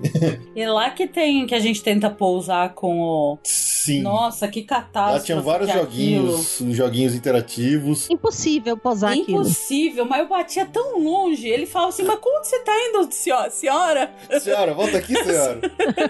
não, impossível. E tinha também uma, uma plateiazinha onde tinha uma pessoa ali explicando coisas no, no, em frente ao telão. Quer dizer, é, como muito dos ambientes que tem lá no, no, no Kennedy Space Center, sempre tem muita coisa, assim, tem muita exposição, tem muita coisa interativa, sempre tem alguém ali falando alguma coisa pra te ensinar algo. Quer dizer, e esse aí, esse- e essa- esse prédio é totalmente dedicado para a exploração de Marte, né? Então é, é imperdível. That's one small step for man, one giant leap for mankind. E logo atrás dele fica o, o local da soneca do Dudu Salles, que é o IMAX Theater. Eu não dormi no cinema, vou deixar isso bem claro. Eu apenas falei que as pessoas podem fazer isso. Eu só tenho uma crítica a esse cinema, que é uma coisa, na verdade, que não é bem uma crítica, porque eu sou brasileiro afogado. Como tudo mais lá nos Estados Unidos, nos parques da Disney pelo menos, né? Você não, você não escolhe o lugar onde você vai sentar. Os caras vão entrando, você vai fechando uma fila, vai pra fila seguinte, pra fila seguinte. Então não dá pra eu chegar lá falar, não, vou sentar aqui no meio da sala. Não, cara. Você tem espaço vazio depois do seu lado, vão mandar você seguir, você tem que seguir. Você não tem escolha quanto a isso. É. Então, é- é uma parada ruim, mas ao mesmo tempo é ok, é legal, é aceitável, faz parte do jogo. Outra coisa que você precisa ter em mente é que quando você entra, mesmo que você deixe para, se você quiser, se você tiver tempo, você vê logo antes da- do seu tour ou então depois, mas se planeje, porque são dois filmes e cada um tem o seu horário para exibição. Então você precisa se planejar. Isso, eles, eles normalmente eles passam alternadamente, um filme e depois o outro. É importante Exatamente. pegar o day schedule, né? Que, que é o Times Guide, que a gente chama nos outros parques. Lá tem o Day Schedule, que é um. Você pega junto com uma pia na entrada, ele mostra tudo, os horários de cada um dos filmes, de cada uma das sessões, é bem legal. Exatamente. Então você se planeja, às vezes você consegue ver um antes de pegar o tour e outro depois, antes de ir embora. Enfim, é, se planeje pra assistir, porque vale muito a pena. É, e são apresentações longas, né? Os filmes duram de 40 a 45 minutos. Então não é alguma coisa assim que de repente você. é, ah, vou lá ver rapidinho, depois eu vou pro tour. Não, tem que, tem que se planejar. E quando a gente foi, a gente só acabou conseguindo só ver um dos Só filmes. vimos né? um, né? Tinham dois filmes. Tinha um dois. A gente só viu um também. Tinham É. dois filmes passando, um chamava A Beautiful Planet 3D e o outro que era o Journey to Space 3D. A gente só viu esse segundo. O Journey. Eu gostei. Eu gostei, é bem legal. É, é como o Dudu falou, a- além desse esquema de você ir entrando e ter É que, que, pegar o é, que que, tava. é que eles foram em dia de que era pra ter lançamento, devia estar bem mais devia cheio. tá mais cheio. O normal do Kennedy Space Center não é tão muito cheio, então a gente sentou no meio e ficou lá mesmo. Não, porque lembra que tava meio apertado? Inclusive, eu achei muito apertado esse, as cadeiras desse IMAX. Ah, é. Tava, não tinha muita área de passagem e tal, então você não conseguia dar a volta no, na plateia e entrar pelo outro lado. Ah, e o pessoal tava escalando, lembra? Então, é por isso que eles vão te colocando em filinha. No dia que a gente foi, foi assim. Então, por- como é muito apertado, aí você tem que entrar numa fila da- das cadeiras e aí você tem que ir até o final, ocupando uma por uma. Ele só deixa você passar pra fila de trás de cadeiras quando a fila em que você está já tá Fechou. completa. E, e quando a gente foi, a sala de cinema tava cheia, cara. Cheia assim, lotação completa. Com, completo, É, isso aí. do, do nosso, do jeito que a gente foi não tava tão Não cheio tava o parque, mas o, o IMAX tava bem cheinho. O interessante é que, como um cinema normal, você pode até comprar pipoca na entrada, né, Ju? É. É. E compramos, lógico. E compramos, obviamente, pipoca- esse gordo aqui. um outro teatro que também tem, é, só que não tem filme exatamente, tem mais palestras, chama Astronaut Encounter Theater. Quando a gente foi lá, tava tendo uma, uma outra apresentação, é, e esse era um cara mesmo em pé num palanque, a gente inclusive tinha óculos 3D, porque a tela dele parecia algumas coisas 3D, e era bem legal a apresentação, ele falando sobre o Hubble Deep Field, sobre todo ó, as imagens que o Hubble conseguiu dos pontos mais longínquos do, do universo observável que foram conseguidos até hoje. Foi uma palestra muito legal, eu gostei muito. É. É, mas é- esse é um, é, um, é um esquema bem diferente. Parece que você tá numa aula mesmo, né? O cara tá lá em cima É. do palanque, tem um telão atrás dele, ele fica mexendo lá e, e, e contando. É, é bem legal. Eu gostei. Foi a Sim. última coisa que a gente fez. Foi a última coisa que a gente fez. A gente conseguiu pegar o último horário do último dia. Ali dentro também do IMAX Theater tem o Science on a Sphere, que é- é- tem uma projeção ambiente de exposição e sobre os planetas do sistema solar, especialmente sobre o planeta Terra. Esse era bem bonito também. That's one small step for man, one giant leap for mankind. Bom, e seguindo em frente ali, por esse corredorzinho, a gente chega na, na parada de busão ali, no ponto de ônibus, que leva a gente para os tours, né? Que, para quem paga os tours à parte, que pode visitar o, o centro de lançamento mesmo, ou para ir até o centro do Apollo Saturno 5. Que é um show à parte também, esse lugar, né? Sim. Essa parte é bem legal porque assim, quando você pega o ônibus, ele já vai te dar um passeio de leve pelas áreas ali internas do Kennedy Space Center, onde você pode ver a plataforma de lançamento, você pode ver o prédio gigante da NASA onde eles montam os foguetes antes dele ser levado para a plataforma de lançamento. Mas para quem paga o ingresso normal, você vai fazer um, um passeio bem curto, bem, bem superficial. Quem paga os outros tours especiais até desce do ônibus em alguns lugares, mas se você só tá lá com o ingresso normal, que você vai pegar o ônibus para ir até o centro do Apollo Saturno 5, você vai ficar dentro, dentro, dentro do ônibus o tempo todo e ele vai fazer uma visita superficial. É, a gente desceu. E É, aí, a gente pegou o tour completo pra É. fazer a parada. E aí é legal você descer assim, porque você tem. é, você chega nos pontos mais perto que você conseguiria chegar do local de onde os, os ônibus espaciais, de onde os foguetes são lançados. É bem bacana. É bem bacana. Vale bem a pena. Aquele prédio lá, aquele prédio gigante que é o Vehicle Assembly Building, eles chamam, né, que é o prédio que eles montam os foguetes, ele é tão grande Sim. que eles dizem que ele tem um clima próprio lá dentro, forma nuvem, de tão grande que é aquele prédio. É. E aí você vê também o caminho que as coisas percorrem. Por exemplo, aqui eles constroem um foguete. E aí, claro que não vai sair desmontado, né? Até o local de lançamento. Então, você vê lá os trilhos por onde as coisas vão sendo transportadas até o local do lançamento. Você vê tudo direitinho, assim, é muito bacana. É, aquele tatuzão enorme com aquelas eh, esteiras que transportam o foguete em cima. É impressionante aquela máquina lá. Ela fala que ela Pois anda, é. acho que é 6 polegadas a cada 30 minutos, alguma coisa assim. Era muito devagarzinho que ele tem que ir andando pra não tombar o foguete, né? É muito. É. Também é um peso, né, gente? E exatamente. não pode dar nenhum solavanco nem nada naquele negócio ali, né? É.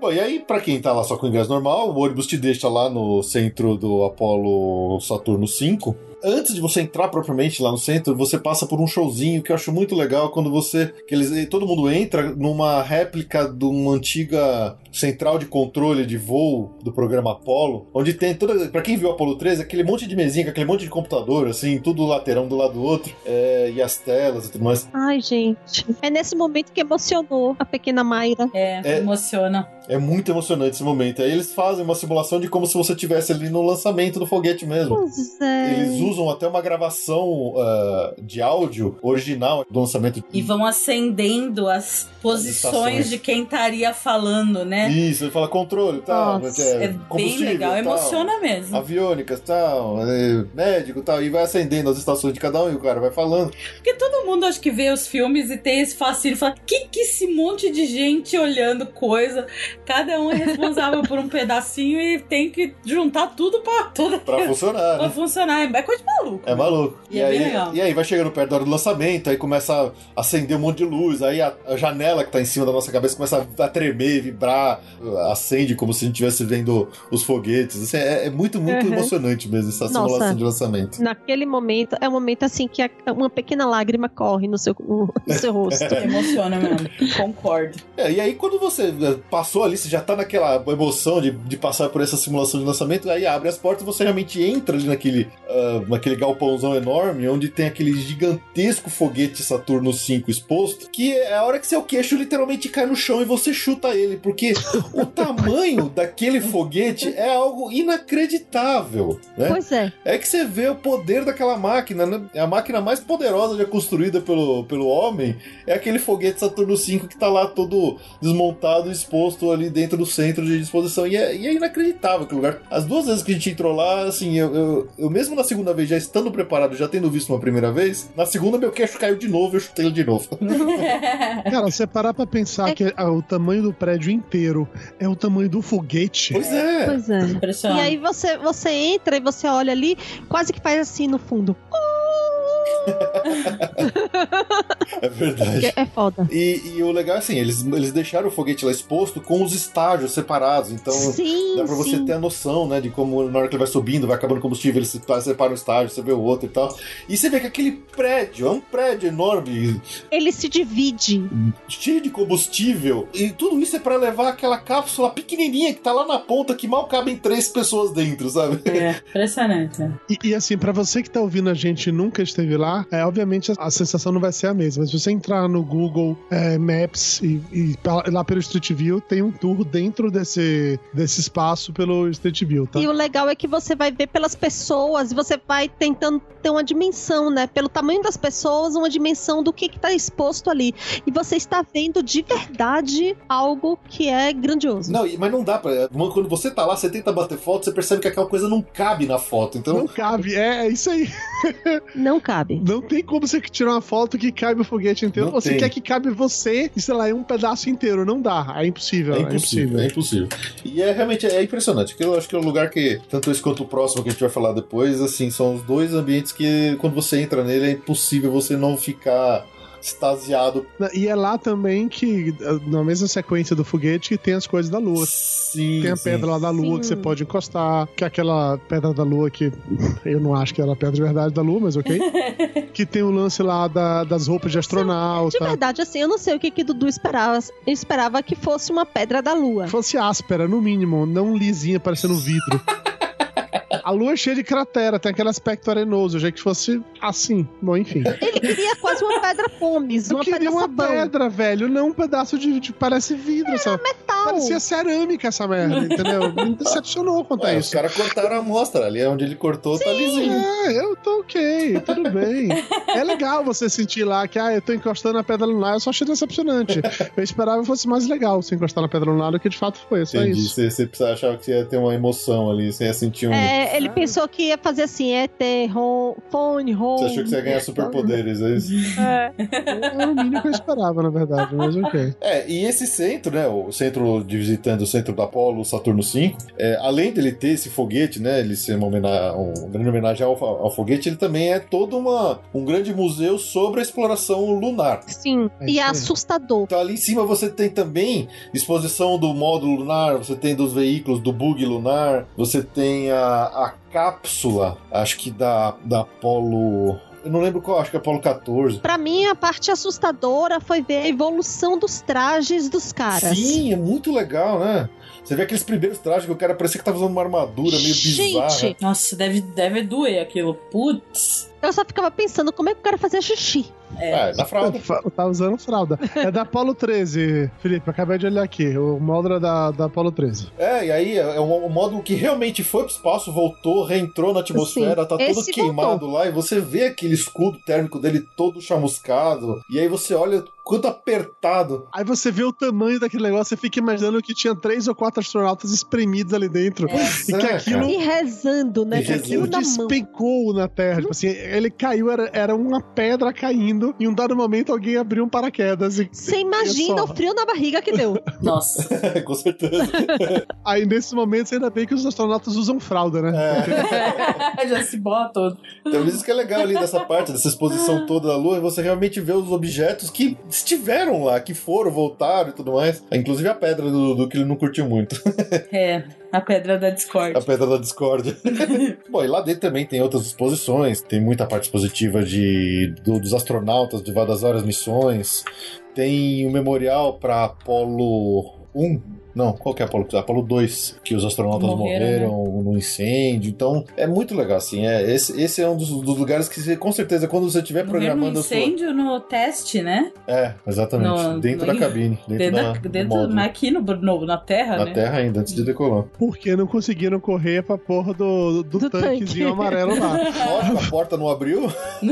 pra você ver que eu não servia pra nada aquela merda, mas ok. O defeito foi na porta. A porta não abriu, os caras morreram queimados lá dentro, coitado. No teste. Ai, que horror. E, e quando for, forem. Num dia que vocês estiverem indo pra lá pra visitar o Kennedy Space Center, é bom, assim, planejar umas boas duas horas pra quando você for nesse centro da Apollo. Porque além de ter que pegar o ônibus e tudo mais, tem muita coisa boa pra ver lá. Então não acha assim, ah, vamos lá rapidinho ver o foguete e a gente volta. Não, vai gastar ali uma, umas O duas horas. deslocamento já leva uns 40 minutos, meia hora. Meia, né? meia, meia hora. meia hora. A volta é mais A rápida. volta é rápida, na ida ele dá um monte. Na verdade, assim, se você não contrata nenhum passeio de especial, essa transporte de um prédio pro outro já faz um micro tour, né? Então ele passa no prédio da NASA, ele. Mas assim, sem parar, sem nada, diferente dos tours pagos, né? Então, essa ida já é um, mi, um mini tour, vai, é o tour grátis. A versão grátis do tour. Mais light, né? E a volta é rapidinho, a volta acho que faz uns 10 minutos. E, e assim, é, vai em cima do que o Felipe falou sobre. Não é uma atração de meio-dia, tá? Porque, a não ser que você realmente não tenha um mínimo de empolgação por isso, você não se importe com essas paradas, não é pra você ir correndo, é pra você ir olhar cada um detalhe. Você vai parar em cada uma das vitrines pra olhar, pra ler, ver o que tá aí, qual é a história que tem ali, porque eles têm muitos displays contando a história de um monte de coisa legal pra contextualizar aquilo que você tá vendo.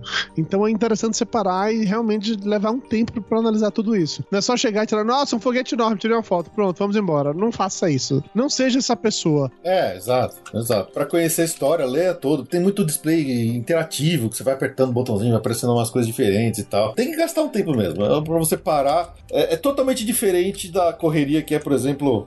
Ah, vamos no Magic King, não tem Fast Pass, corre, vai lá pro Space Mountain, volta pro, pra, pra Splash Mountain. Não, lá meu, você tem que ir com calma, vai lendo, vai aprendendo, que é, é- é a parte boa do, de, de lá é essa, né? That's one small step for man, one giant leap for mankind. E tudo isso que você falou vale para um outro ponto que é também lá do Kennedy Space Center, mas do outro lado, que a gente pulou de ônibus pra cá, sem falar da atração principal do outro prédio lá, né? Do, do outra unidade, que é o prédio da Atlantis. Isso. Que é exatamente o mesmo princípio, o mesmo conceito. Tem um monte de coisa legal. Não é só chegar lá e ver o ônibus espacial, que puta, é foda ver o ônibus espacial, tá? Mas não é só isso. Tem um monte de outras coisinhas pra fazer ali dentro. Um monte de detalhes pra você ver, desde de pedaços de, de como seria estar dentro do ônibus espacial, até aquele lance lá de tentar aterrissar as paradas. Um, tem um lance que você pode entrar num, como se fosse a cabine do ônibus espacial pra você tirar foto como se estivesse pilotando e tal. Tem um monte de coisinhas legais pra você ver por lá Não, também. e sem contar que quando abre um paredão lá que você vê a Atlantis quase que voando. É, não, tem toda a revelação, né? Na verdade, assim, A gente tava indignado, na verdade, de ter que esperar, né? Não tava entendendo A gente tava por que entendendo, tinha, né? tinha que esperar pra entrar. Aí faz um showzinho e abre. É, na verdade, a, o- a queda, a caída de queixo no chão de novo começa ainda do lado de fora, porque é logo ali do lado da, da parada de ônibus, a mesma que a gente parou pra ir no, no centro da Apollo Saturno 5 e voltou, tem é, um grande tanque de combustível com os propulsores do, do, do ônibus espacial ali, que não são, Sim. acho que não são os reais, aquilo eu acho que é, é mock-up, é maquete. Eu acho que aquilo é fake, é mocap. É fake, mas é, é- a escala é certa. Então, quando você vê aquele tanque de combustível gigantesco na entrada do centro da, do, da Atlantis, você já percebe o tamanho daquilo, você já fica maluco, né? Como a Ju falou, a gente sobe uma rampinha lá, fica esperando. Foi quando tinha um cara né, contando história. É, A gente ficou um tempinho ali, uns 5, 10 minutos esperando, porque a gente tava entendendo por que, que tinha que esperar. E aí um você. tiozinho, bem senhorzinho. Bem senhorzinho falando histórias ali do, do, do- da NASA e tudo mais. E aí é como a, a, a Mayra falou: você entra num teatrão sem cadeira nenhuma, onde tem um telão no fundo, inclusive no teto tem tela, tudo. Pra quem ficar bem de longe, você vê aquele monte de tela assim informando o desenho. E aí vem as músicas é, épicas, não sei o que, falando contando a história do- dos ônibus espaciais e tal, meio rapidinho. E aí, de repente, ali naquela telona no fundo, mostra uma imagem do Atlantis, do ônibus espacial Atlantis. E aí abre e, e o ônibus espacial tá lá atrás dela, na mesma posição, igualzinho assim. Tá lá assim voando. É impressionante. Voando mesmo, inclinado, assim. É inacreditável. É, na- É. Eu, eu, eu- eu juro que eu fiquei assim, bobo. Na hora que aconteceu, que eu falei, meu Deus, não é possível. Eu, achei que, sei lá, a gente fosse sair por uma portinha ali do lado, não sei o quê. Mas quando a própria tela abre, o ônibus espacial tá ali atrás, gigantesco, né? Assim, é impressionante. E aí dá vontade de você brincar também nas coisas de criança que tem lá, né? Ah, sim. Porque tem escorregador, tem um mon- piscina de bolinha, tem um monte de coisa lá. Eu fui. eu fui tudo. Por que, que isso não me surpreende, Felipe? que bom. Ah, e, e É lá que tem atração, né? E sim, então, ali não, não é só uma. A, exposição da Atlantis não é só uma homenagem a, essa, a esse ônibus espacial especificamente, mas a todo o programa de ônibus espacial do Space Shuttle que, como, como um todo. Então, por exemplo, tem uma baita réplica do Hubble, do telescópio Hubble ali do lado, que também a gente às vezes vê os videozinhos, acha que é um telescópiozinho do tamanho que- do, do seu braço, que tá no espaço. E é um negócio do tamanho do musão, é gigante o Hubble, né?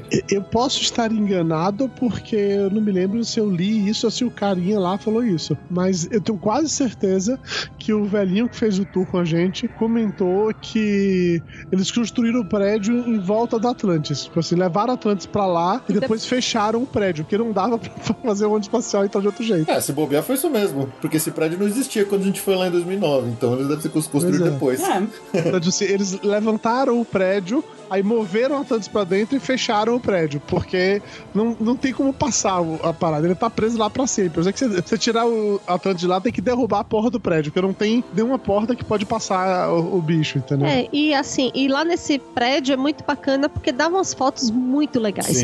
É, tem uns astronautas pendurados, então dependendo do ângulo que você fica na foto, você tá do lado do cara, assim. é. lá. Tem aquele braço mecânico enorme que sai de dentro da nave.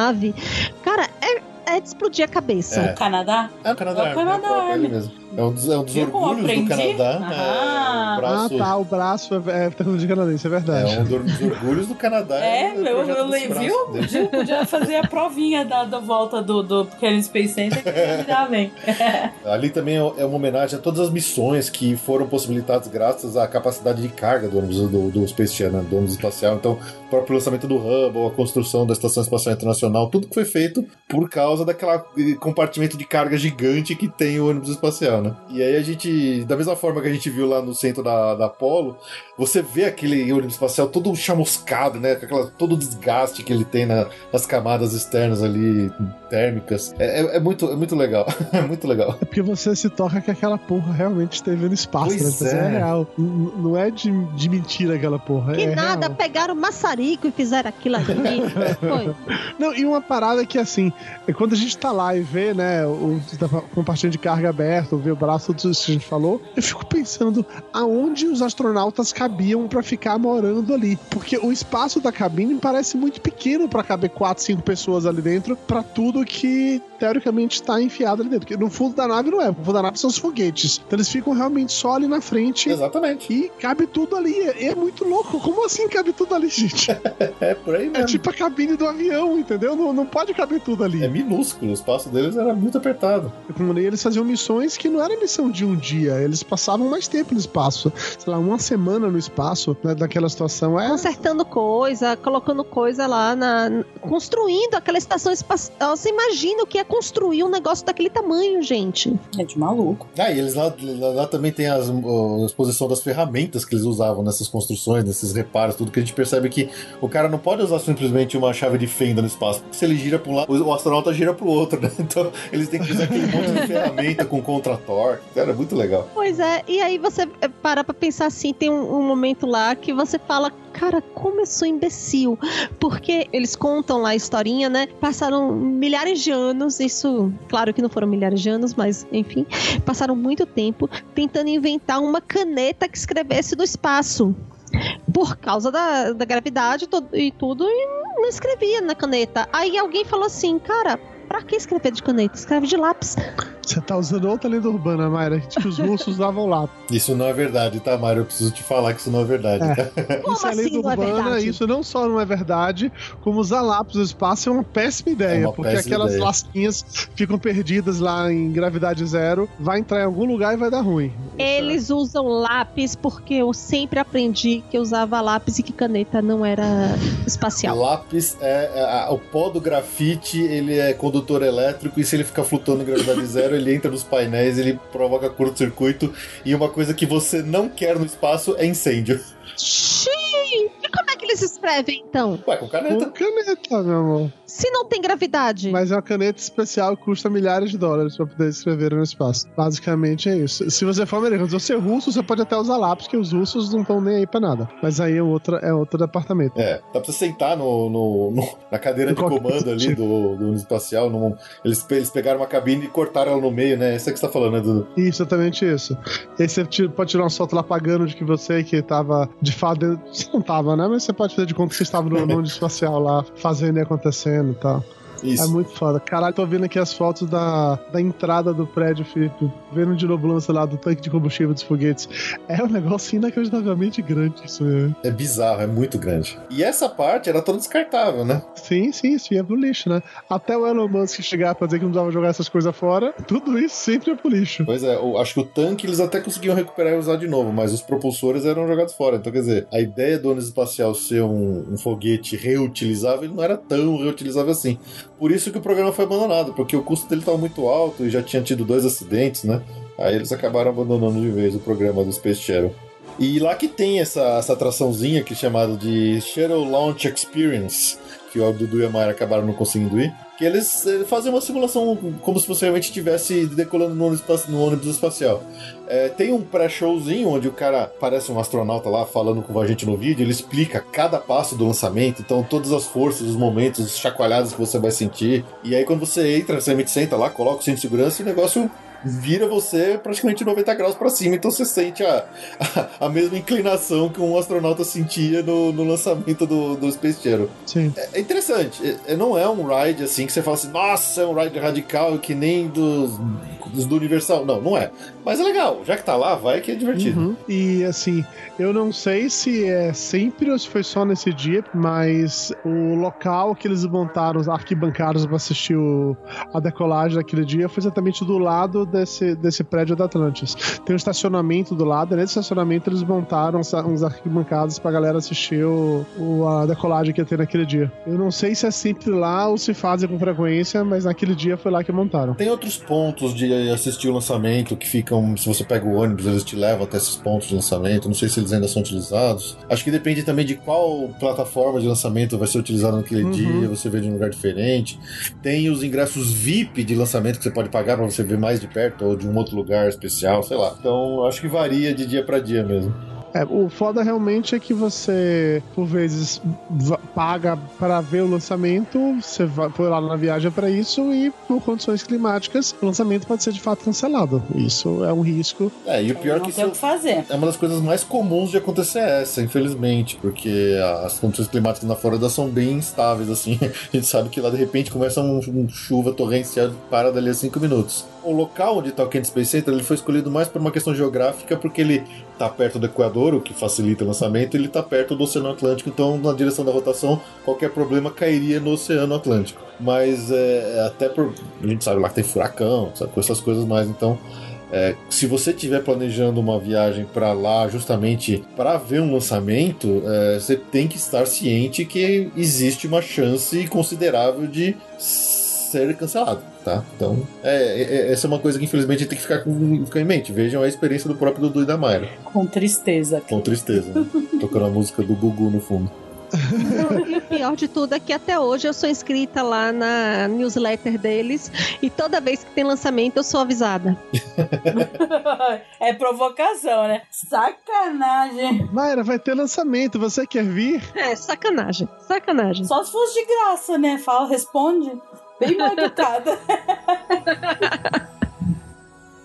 That's one small step for man, one giant leap for mankind.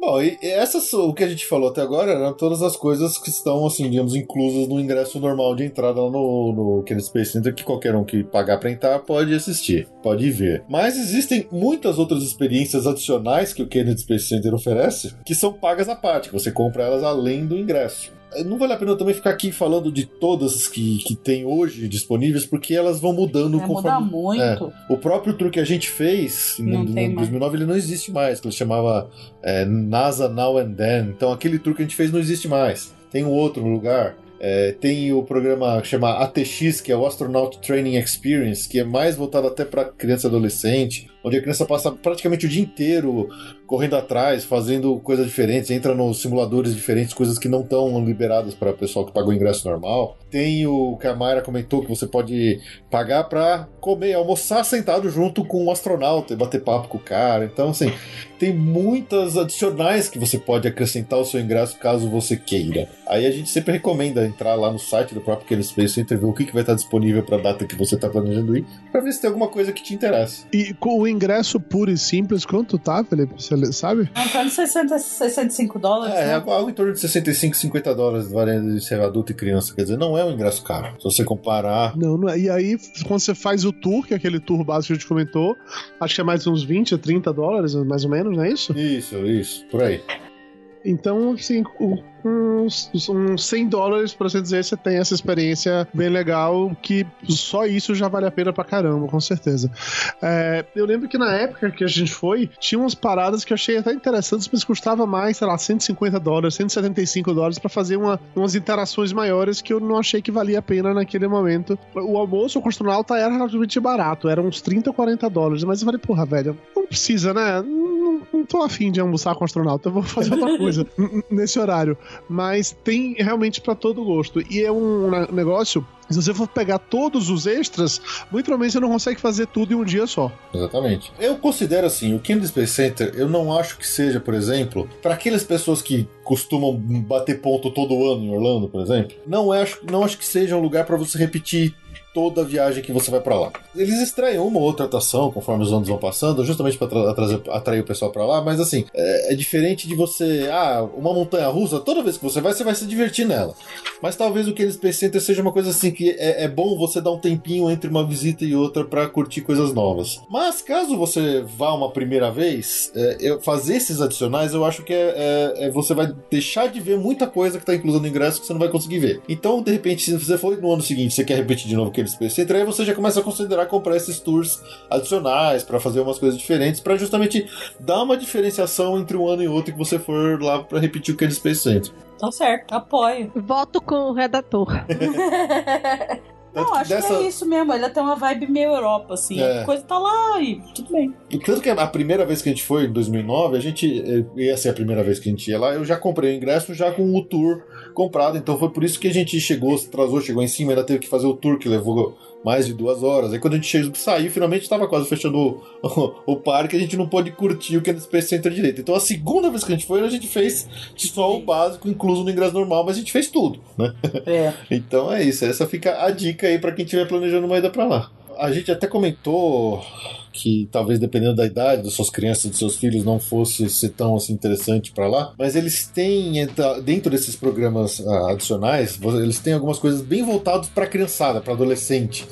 Então são coisas bem interativas. Tem um tal de Cosmic Quest que tem várias estações espalhadas ao redor do parque, onde você interage ali com aquele ponto para ir acumulando pontos, não sei o que. É um, negócio, é, um, é um negócio de dia inteiro praticamente. Então o cara tem que ir caçando esses pontos ao longo de todo o parque para ir interagindo com eles e fazendo as atividades, fazendo os desafios. Então assim, é, se de repente você tiver um filho que tá afim de ir, que gosta disso, que quer algo adicional e entende o inglês, né, especialmente, também é uma coisa que vale a pena de repente para incentivar para que a criança esteja afim de ir mesmo, né? E aí você vai junto na brincadeira. É isso aí.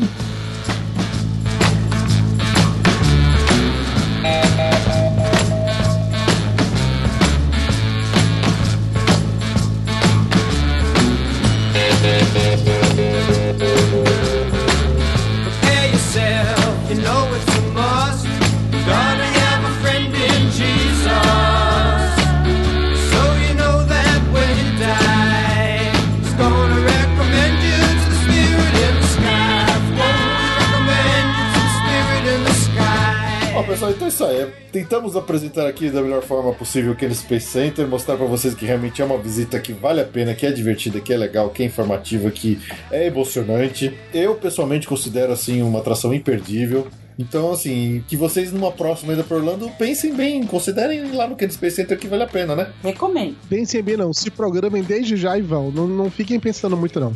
Vá que vale a pena demais. É, vale a pena. E é um bom dia. Assim, é o que eu sempre falo, né? Se o cara tem nove dias, não dá pra deixar uma Universal ou uma Disney.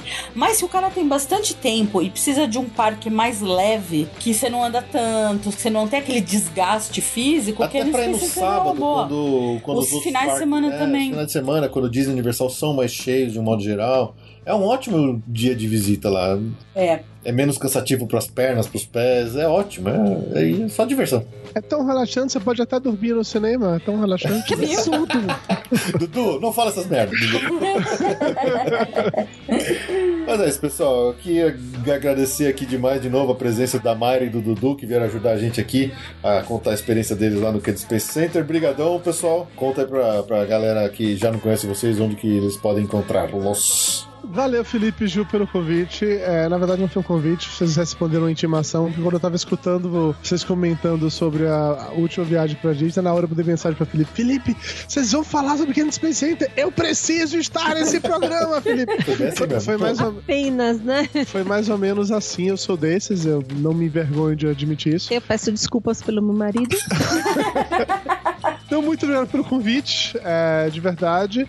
E convido aí os ouvintes do Passaporte Orlando a visitar também o papogordo.com.br e escutar nossos podcasts por lá. Muito bem. É isso aí, galera. Então tá, pessoal, brigadão. A gente fica por aqui, esperamos que tenham gostado. A gente se vê daqui a duas semanas. Tchau, tchau. Tchau, gente! Tchau, gente. Tchau, tchau, galera.